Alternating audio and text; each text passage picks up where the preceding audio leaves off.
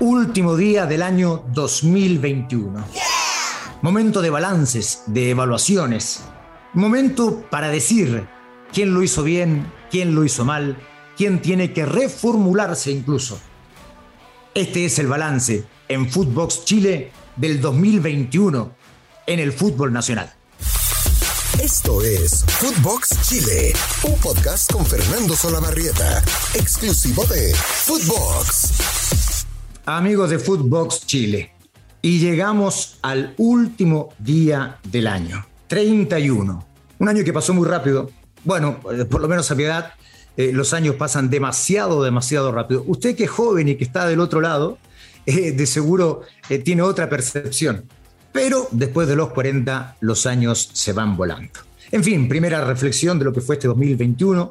Un año, para mí por lo menos, que prefiero pase lo más rápido posible. En fin, para muchos en el fútbol también ocurrió algo parecido, ¿no? Un año para el olvido. Y para otros fue evidentemente un año de alegrías. Vamos a partir con el balance de los equipos, de los más grandes en el fútbol nacional. Eh, del repunte de Colo Colo institucionalmente y que se vio reflejado en la cancha, después de haber peleado el descenso, de haber llegado al partido de promoción, haber ganado apenas por 1 a 0 a la Universidad de Concepción y haberse salvado del descenso, eh, originó todo un cambio de timón. Y en ese cambio de timón apareció eh, la corporación, el Club Social y Deportivo, para hacerse cargo de la sociedad anónima y ordenar esta suerte de guerra civil que existe al interior del directorio con los propietarios. Y la institución se ordenó. Muy buen trabajo de Edmundo Valladares, el presidente, que con su equipo eh, logró administrar de manera adecuada a la institución, eh, logró limpiar una serie de situaciones que no ayudaban a Colo Colo, como la cantidad de declaraciones que hacían todos, eh, como la superposición de puestos y de funciones, y finalmente todo eso terminó reflejándose en la cancha. Con Gustavo Quinteros, que si bien el año pasado, para mi gusto, eh, termina salvando Colo Colo, pero no hizo un gran trabajo porque había tomado Colo Colo muchísimas fechas antes y no logró repuntar sino hasta el último partido, este año sí mostró su mano. La mano de un técnico de mucha trayectoria, muy experimentado, que hizo de este Colo Colo un muy buen equipo. Primero, hizo una limpieza de camarín. Cuando digo de limpieza no hablo de temas disciplinarios ni nada de eso, simplemente de una cuestión futbolística.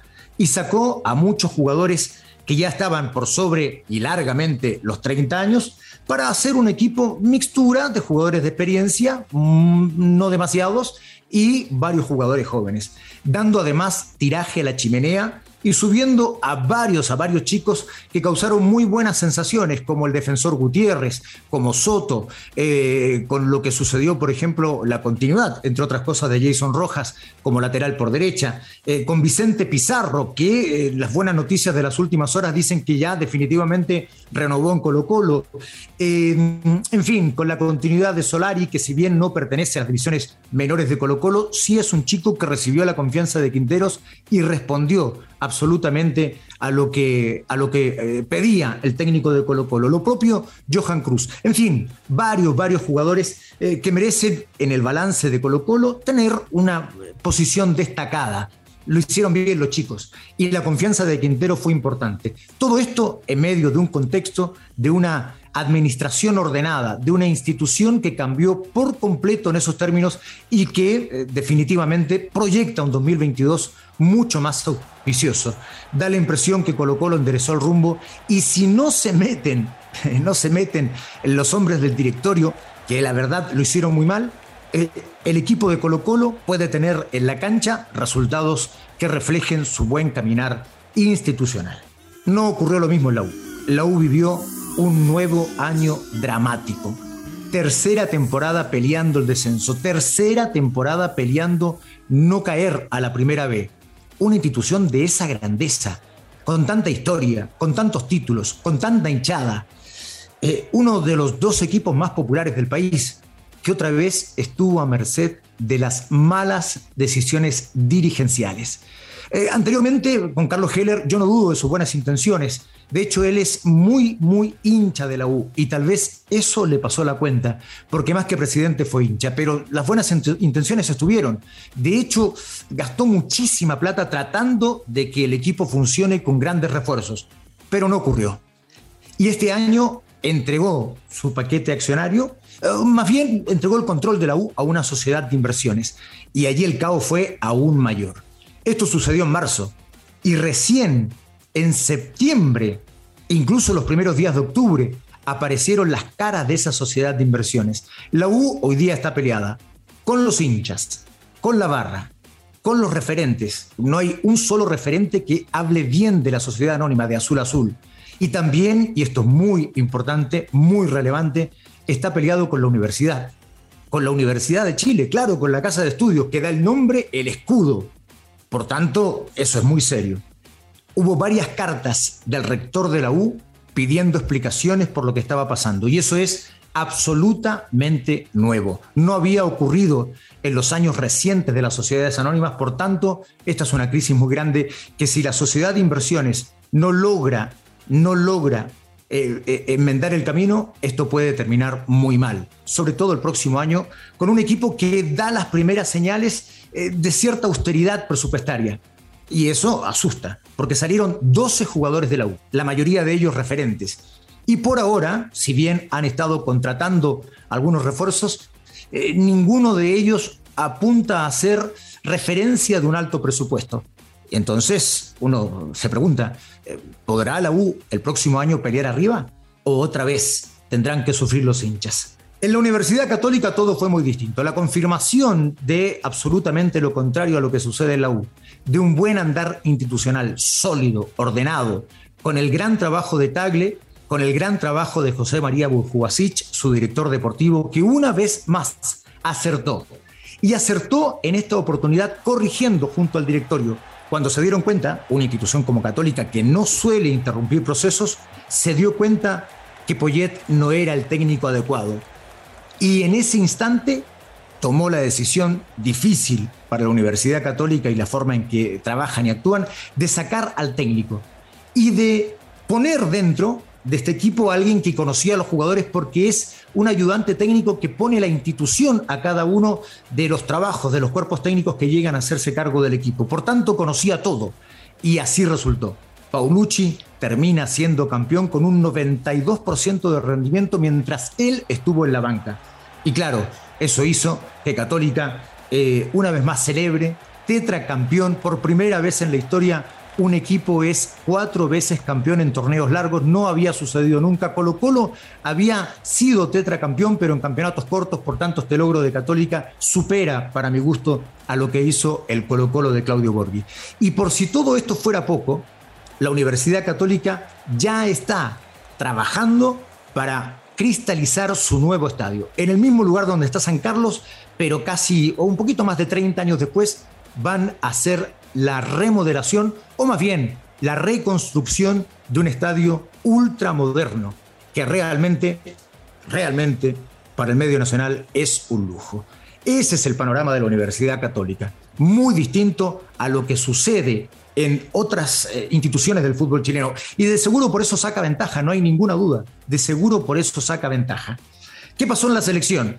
La selección con Lazarte, lo habíamos hablado el día miércoles, eh, logró realizar un cambio por lo menos de rendimiento y de resultados en las eliminatorias, que hoy permiten ilusionarse más allá de un comienzo muy difícil.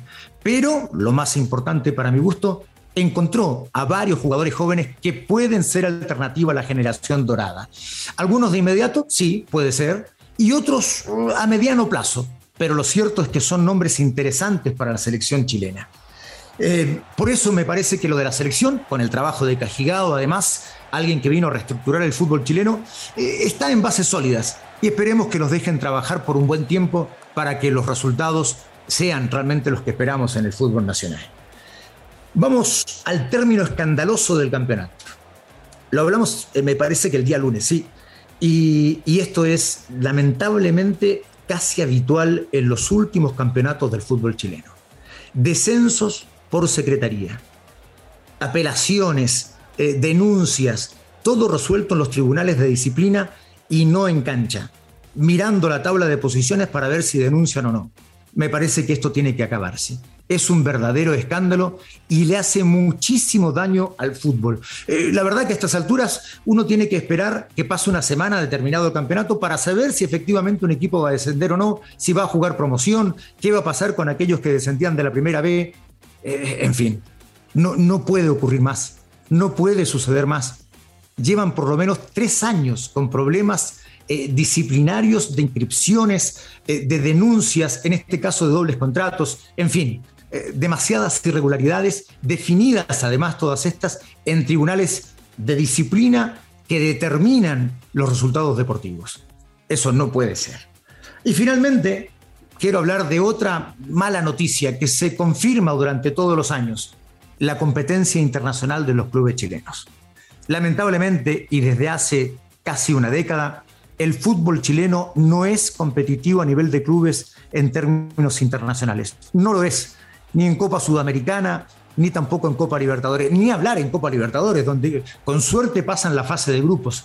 Y claro, Chile no era habitualmente un equipo, o perdón, un país que exhibiera clubes que fueran permanentemente campeones, pero sí clubes competitivos que llegaban a semifinales, que peleaban incluso eh, finales, como fue el caso de la Unión Española, de Colo Colo, de Cobreloa, de la Universidad Católica, eh, de la U, que llegó varias veces a semifinales. Pero desde hace 10 años todo eso se acabó.